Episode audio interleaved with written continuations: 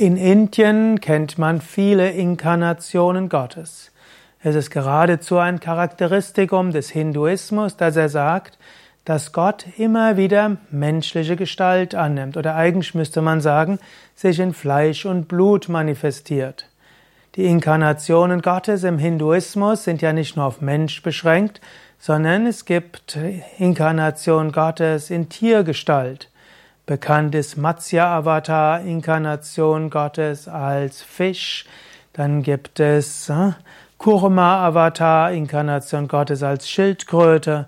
Dann gibt es Varaha-Avatar, Inkarnation Gottes als Eber.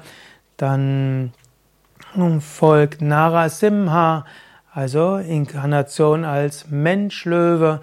Dann Vamana, Inkarnation Gottes als Zwerg. Dann folgt äh, Parashurama, Gott mit der Axt, und dann Raghurama, Krishna, Buddha, Kalki. Das sind die Hauptinkarnationen von Gott Vishnu. Gott Vishnu manifestiert sich aber noch weiter. Es gibt die 22 weiteren Inkarnationen. Bekannt ist zum Beispiel heute Hayagriva.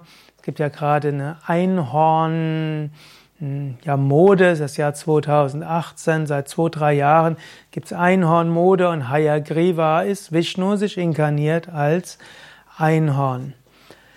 Ja, so gibt es viele Inkarnationen Gottes und auf gewisse Weise könnte man auch sagen, jeder Mensch ist auch eine Inkarnation Gottes.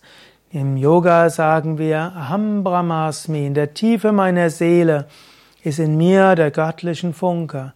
In der Tiefe meines Seeles bin ich eins und verbunden mit Gott. Und so hat sich Gott in mir manifestiert in Fleisch und Blut. Und so ist auf gewisse Weise jeder Mensch eine Inkarnation Gottes.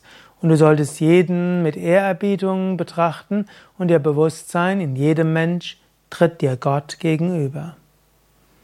Wenn du mehr schreiben willst über Inkarnation Gottes, schreib's doch in die Kommentare oder schick eine E-Mail an wiki at yoga-vidya.de